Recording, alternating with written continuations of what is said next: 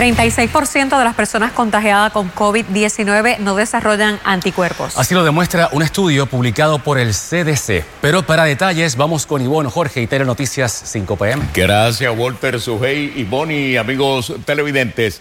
Esto cambiaría, Walter, las reglas del juego sobre la inmunidad natural. Bueno, además reiteraría la necesidad de mantener los protocolos para prevenir los contagios y la importancia de la vacunación. Pero antes, pasamos a los titulares. Quiero agradecerle a a todo el mundo en Puerto Rico que me ha apoyado. Agradecida con el apoyo del pueblo y confiada en que saldrá toda la verdad a la luz, expareja de Juanma López. Es bien difícil la situación que está, pasando, pero ahora es que empieza su calvario. A dura batalla, el exboxeador enfrentaría varios cargos por violencia doméstica. Ante repunte en contagios de COVID, apuestan a tratamiento para detener el cuadro peligroso en pacientes positivos al virus. Sin escapatoria, el secretario de Recursos Naturales lo obligan a que entregue en 24 horas documentos sobre los sistemas de bombeo. Calor y tardes activas por los efectos locales se mantienen en pronóstico durante los próximos días mientras continúan las marejadas del huracán Larry.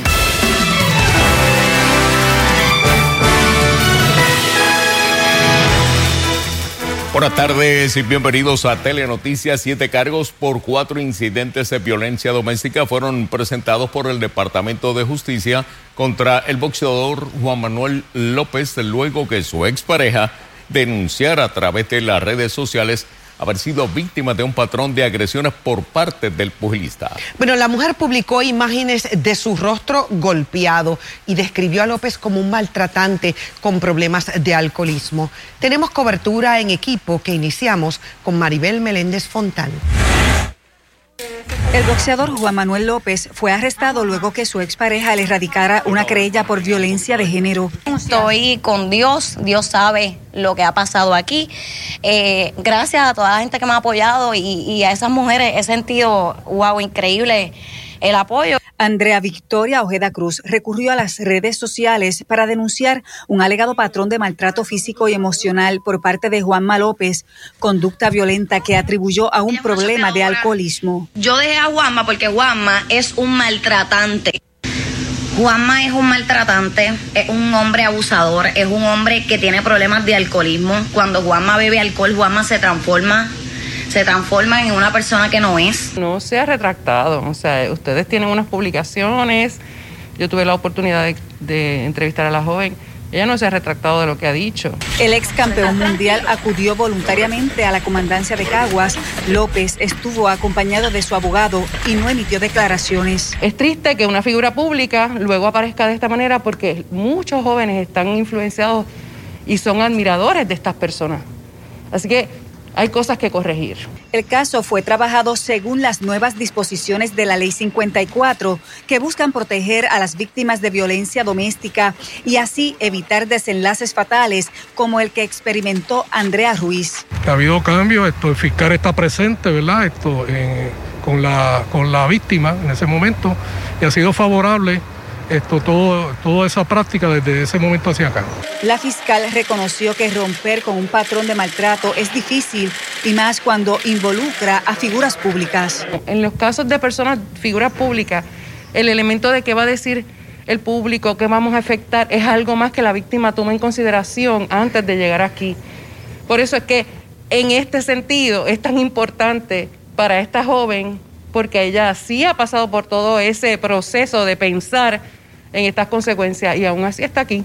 Este no es el primer caso de violencia de género que enfrenta Juanma López. En 2015 se le colocó un grillete electrónico luego de que su entonces esposa Geraldine Crespo lo denunciara por violencia y agresión. Entre tanto, otra de sus exparejas, Marangeli Lozada, hija del cantante urbano Vico Sí, también alega haber sido víctima del boxeador. ¿Esto se va a investigar o habría que mediar o tendría que mediar una querella de parte de ella? Bueno, ya tendría que que presentar una querella, trataremos de abordarla. Para Telenoticias, Maribel Meléndez Fontán.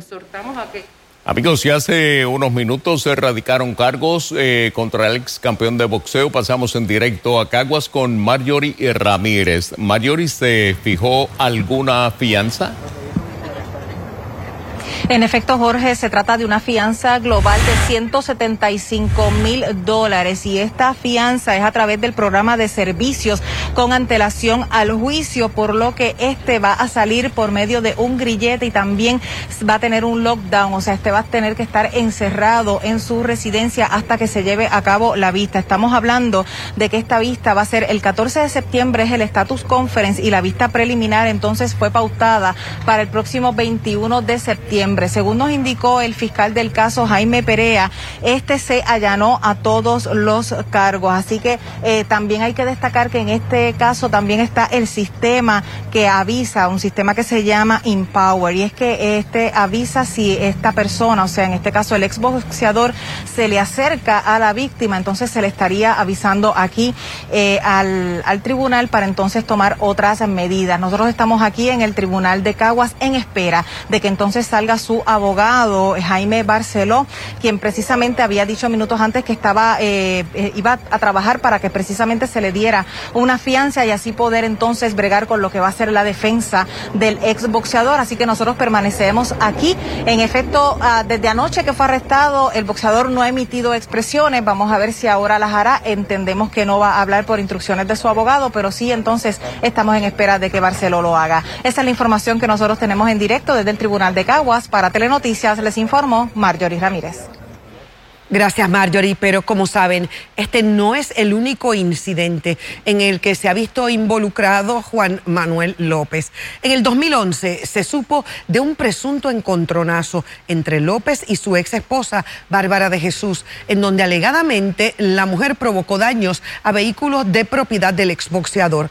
Posteriormente, la pareja anunció su divorcio. Pero cuatro años más tarde, en el 2015, las autoridades presentaron cargos contra López por un incidente ocurrido en el residencial Villas del Rey en Caguas, en donde alegadamente agredió con las manos a quien fuera su esposa en ese momento. Con frecuencia vemos cómo a las víctimas de violencia se les dificulta salir de este ciclo de maltrato. Hoy consultamos expertos quienes ofrecen algunas alternativas. Es Ivette Sosa quien nos dice. La persona que está pasando por este tipo de situación no debe tener ese temor de dejarle saber a la persona allegada o a ese recurso de apoyo lo que está sucediendo. A la luz de la violencia de género que se le imputa al ex campeón mundial de boxeo Juanma López, la directora de enfermería del Hospital Panamericano en Sidra habló hoy con Telenoticias sobre cómo se puede salir del ciclo de violencia doméstica.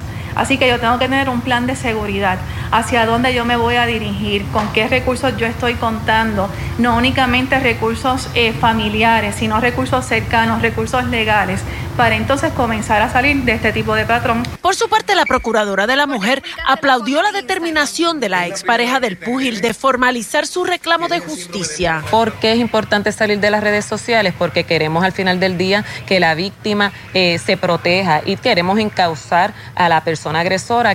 La funcionaria, quien también es licenciada en Derecho, explicó que habiéndose acogido en el 2015 a un programa de desvío por un caso de violencia contra otra de sus exparejas, no procederá el que el púgil tenga esa alternativa en otra ocasión. Se le van a radicar unos cargos, se le van a someter en regla C y entonces las alternativas que tiene pues es cumplir la sentencia que determine el que determine el, el juez o la jueza. Así que ciertamente no se puede acoger a los programas de desvío porque tiene unas condiciones para poder ser beneficiario de eso. La Procuraduría de la Mujer queda en espera que la víctima en el caso de Juanma López solicite otros servicios gratuitos como albergue, psicólogos, trabajadores sociales o asesoría legal durante este proceso. Lo cierto es que por cada víctima que denuncia el maltrato hay decenas que callan el abuso.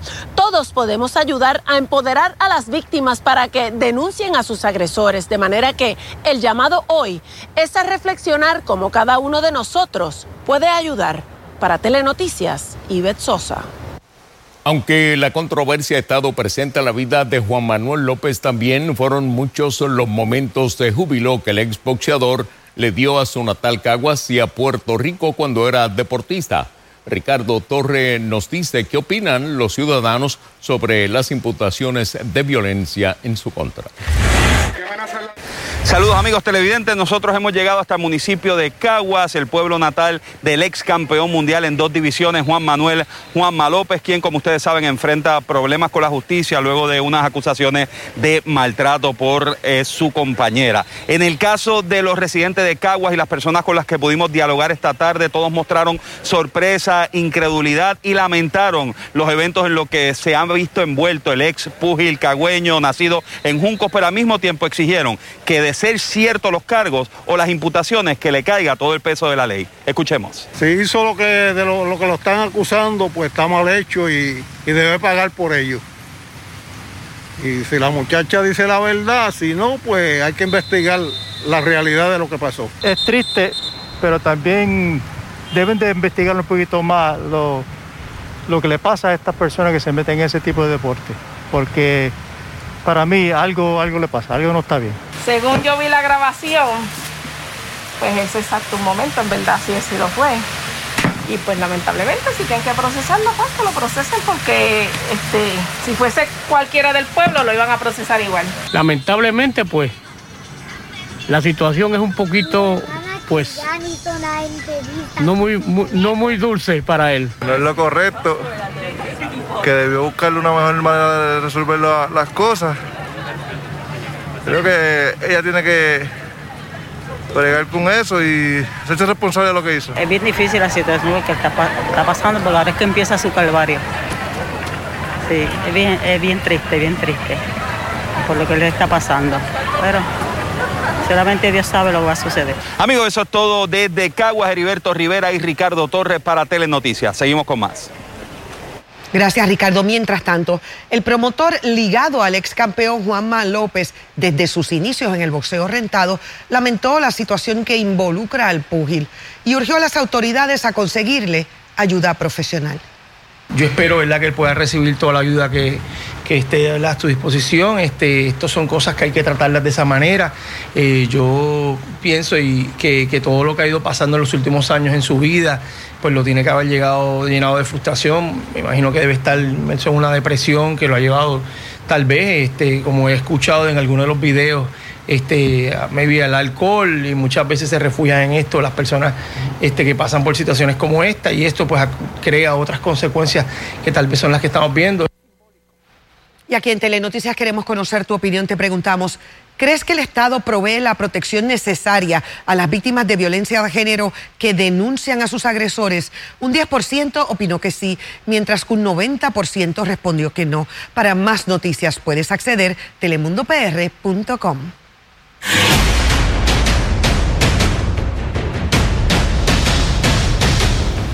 El secretario de Salud, Carlos Mellado, desautorizó hoy el uso de desparasitantes y otros remedios también que están siendo recomendados por médicos y por grupos antivacunas para tratar el COVID-19, advirtiéndoles que están bajo investigación de su departamento. Los médicos, dijo el secretario, pueden estar violando los cánones de ética y se exponen a sanciones de la Junta de Licenciamiento y Disciplina Médica. José Tevez informa.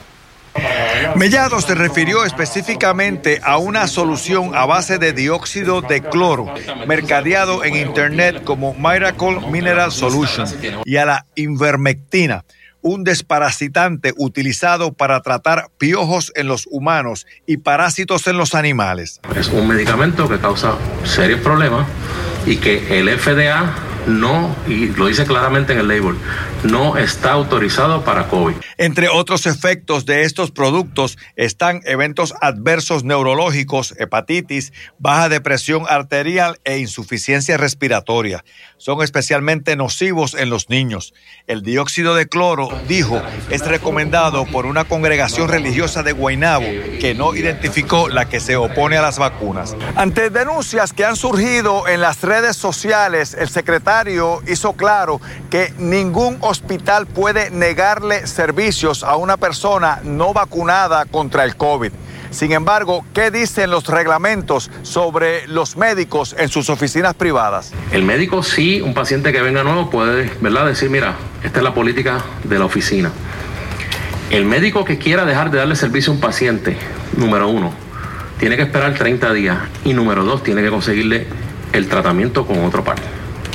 Si eso no ocurre, no puede dejar de darle servicio. Junto al alcalde de Bayamón, Ramón Luis Rivera, Mellado anunció hoy una iniciativa para promover los tratamientos monoclonales y reducir las hospitalizaciones por COVID que hoy estaban en 458.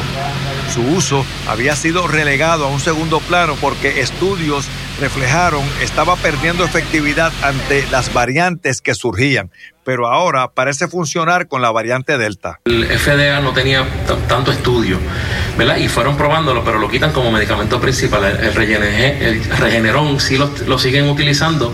¿Por qué? Porque tenía unos resultados positivos y ese fue el que se utilizó hasta ahora. No obstante, dentro de los estudios que sigue haciendo el FDA, vieron que contra la variante Delta también es efectivo. Para Telenoticias, José Esteves. Amigos, este es el proceso para recibir el tratamiento. Se montarán carpas donde habrá personal salubrista que estará identificando a los pacientes elegibles para recibir el tratamiento y canalizarán las citas entre los que provienen del interior de la isla y los de la zona metropolitana. El procedimiento, que es libre de costos, se suministra por vena. El proceso dura aproximadamente una hora estará disponible para pacientes positivos a COVID-19 con los siguientes requisitos. Mayores de 65 años de edad, obesidad, embarazadas, personas diabéticas, pacientes con enfermedad renal crónica, enfermedad cardiovascular, es decir, hipertensión, enfermedad inmunosupresora, asma, fibrosis quística e hipertensión pulmonar. El CDC publicó un estudio que lanza por la borda algunos fundamentos sobre la respuesta inmune natural que desarrolla un sobreviviente al COVID. De acuerdo a los resultados, el 36% de los contagiados no desarrolló anticuerpos. Como nos informa Walter Soto León, la investigación sugiere que los más jóvenes no obtienen esa inmunidad que en principio se creía podía proteger por un término de tres meses. Al epidemiólogo Alberto Rosario no le sorprendieron los resultados del estudio, publicado recientemente por el CDC. Fueron 72 pacientes eh, que fueron diagnosticados eh, positivos al COVID, de los cuales a las tres semanas se realizaron unos estudios de sangre después que habían acabado los síntomas. Solamente 46 de ellos tuvieron anticuerpos, o dicho de otra manera, el 36% de los contagiados no desarrollaron anticuerpos contra el virus, lo que tiende a alterar algunos principios que se tenían respecto a la inmunidad natural que desarrolla un paciente que supera el coronavirus. Eh, que es la inmunidad natural que nos confiere pues, por la infección, no por vacuna, era aproximadamente tres meses. Que por eso se nos decía que el COVID se podía repetir aproximadamente tres meses, que es que era el promedio que te duraba la, la inmunidad conferida por la infección. El riesgo de infección estaría latente, según el epidemiólogo, en pacientes recuperados y que luego se vacunaron contra el COVID si no se protegen, pero es la población joven la más expuesta. Ese mismo estudio nos reveló dos cosas importantes y es que las personas que no hicieron la seroconversión fueron personas que tuvieron una carga viral eh, reducida. y personas jóvenes. El médico opinó que sería ideal realizar un análisis similar en Puerto Rico, ya que en su práctica médica ha atendido algunos casos con respuestas inmunes extensas. Hasta hace tres meses que él había venido a mi oficina, él me había comentado que todavía tenía anticuerpos eh, por, por la enfermedad que había tenido ya hace un año que él le había dado, pues fuera de los primeros casos que había tenido. La conclusión básica de la publicación es que la prudencia invita a continuar aportando mascarillas, velar por la higiene y el distanciamiento, independientemente de cualquier instrucción gubernamental, mientras no se controle la pandemia. Para Telenoticias, Walter Soto León. El Centro Comprensivo de Cáncer de la Universidad de Puerto Rico y más de 10 organizaciones de salud y alcance comunitario unen esfuerzos en una campaña de crear conciencia entre la población.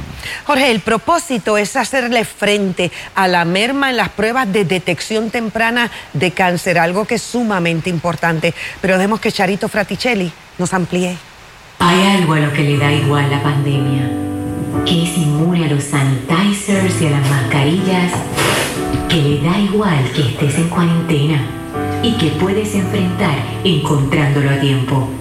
El cáncer. Este anuncio es parte de la campaña denominada Amenaza Invisible, cuyo propósito es instar a la comunidad a hacerse las pruebas de detección temprana de cáncer y reducir así las posibilidades de diagnósticos en estadios avanzados. Estamos en una pandemia, pero no podemos abandonar el que tengamos que hacer las pruebas de seguimiento porque el cáncer no va a esperar a que se acabe la pandemia. Para que tengan una idea, en un año las mamografías se redujeron en un 34% en beneficiarios del plan vital y las colonoscopías en un 47%. Asimismo, las pruebas de detección de cáncer cervical, PAP, se redujo en un 27%. El COVID no debe ser una razón para omitir las pruebas de cernimiento de cáncer o cualquier seguimiento de salud que sea necesario. Tan reciente como hoy, las 21 pacientes que reporta el Departamento de Salud que perdieron su lucha contra el COVID durante este fin de semana largo tenían condiciones comórbidas. Así que entre estas condiciones pues está el cáncer. Si podemos disminuir la, la incidencia de cáncer o tal vez el que lo podamos detectar más temprano realmente si podemos detectar el cáncer más temprano, este paciente va a estar mucho más saludable, mucho más fuerte para poder enfrentarse a, este virus del COVID-19. La campaña Amenaza Invisible comienza mañana en radio, televisión, prensa y medios digitales y se extenderá por los próximos dos meses. Para Telenoticias, Charito Fraticelli. Continuando con otras informaciones, justo cuando enfrenta una vista de interpelación en la cual se investiga su desempeño, el secretario de Recursos Naturales, Rafael Machargo, recibió un ultimátum por parte del tribunal para que entregue a la legislatura documentos relacionados al sistema de bombas en San Juan. Jeremy Ortiz se encuentra en la sesión especial y nos informa. Buenas tardes. Son cerca de 37 documentos o puntos específicos de información que tendrá que someter el Departamento de Recursos Naturales y su secretario Rafael Machargo a la Cámara de Representantes. Tras esa decisión del tribunal, tiene 24 horas para hacer ese proceso específicamente a lo que es la Comisión de Desarrollo y Fiscalización del Uso de Fondos Públicos que preside el representante Luis Raúl Torres, como tú bien dijiste, con relación a la investigación que se está haciendo en cuanto a las bombas que evitan inundaciones en gran parte de la zona de San Juan. Aquí en el Senado, en el hemiciclo, se ha decretado un receso de cinco minutos, pero la vista de interpelación al secretario Machargo continúa. Se convocó para la una de la tarde y hasta, y hasta ahora no ha terminado. Eh, parte de lo que ha respondido el secretario Machargo incluye, por supuesto, el tema de Rincón y de la construcción de unas facilidades muy cerca de la playa, específicamente una piscina y un área recreativa del condominio Sol y Playa. Él asegura que él no otorgó ningún permiso para esa construcción y que de hecho el Departamento de Recursos Naturales no otorga permisos de esa índole. Aseguró además que de Fortaleza ni la secretaria de la Gobernación ni el gobernador Pedro Pierluisi le llamaron ni le presionaron para que autorizara o promoviera esta construcción en Rincón. Además señaló, abundando un poco en el tema con las preguntas de los senadores, que tampoco el Departamento de Recursos Naturales endosó esa permisología, ya que eh, precisamente no tenía que eh, someterla en la Oficina de Gerencia de Permisos al Departamento de Recursos Naturales para su endoso, por lo que prácticamente eh, se cantó ajeno de todo lo que tiene que ver con los permisos para esta construcción, algo que dijo que continúa bajo investigación. Vamos a permanecer aquí en el área de hemiciclo del Senado con esta interpelación. Ustedes pendientes a Telenoticias y a Telemundo PR para cualquier actualización. Soy Jeremy Ortiz, regresamos al estudio.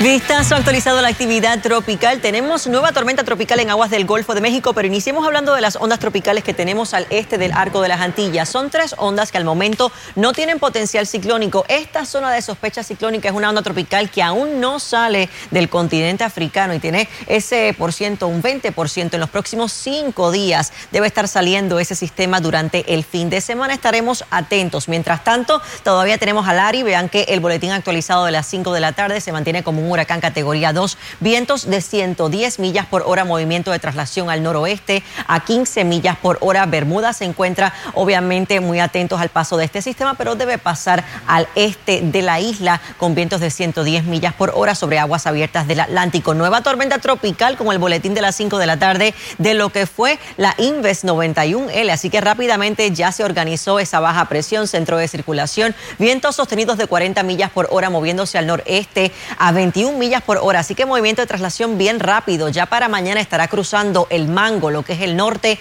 de la Florida, donde ya tenemos avisos de tormenta tropical. Así que intensa la lluvia asociada al paso de esta tormenta tropical que eventualmente será de presión y baja presión en aguas del Atlántico. Así que será de corta duración la vida de este sistema, pero sí es la tormenta tropical número 13 de la temporada y el próximo nombre en la lista para esta temporada de huracanes es Nicolás. Estaremos atentos. En cuanto a las lluvias de esta tarde, gran parte de la actividad ya se ha disipado. Todavía se mantienen algunas advertencias hasta las cinco y media de la tarde. Lares, Maricao, Las Marías, San Germán y Sabana Grande. Así que mucha precaución, al igual que Salinas, bajo una advertencia de inundaciones urbanas. Vistazo actualizado al tiempo en la próxima intervención.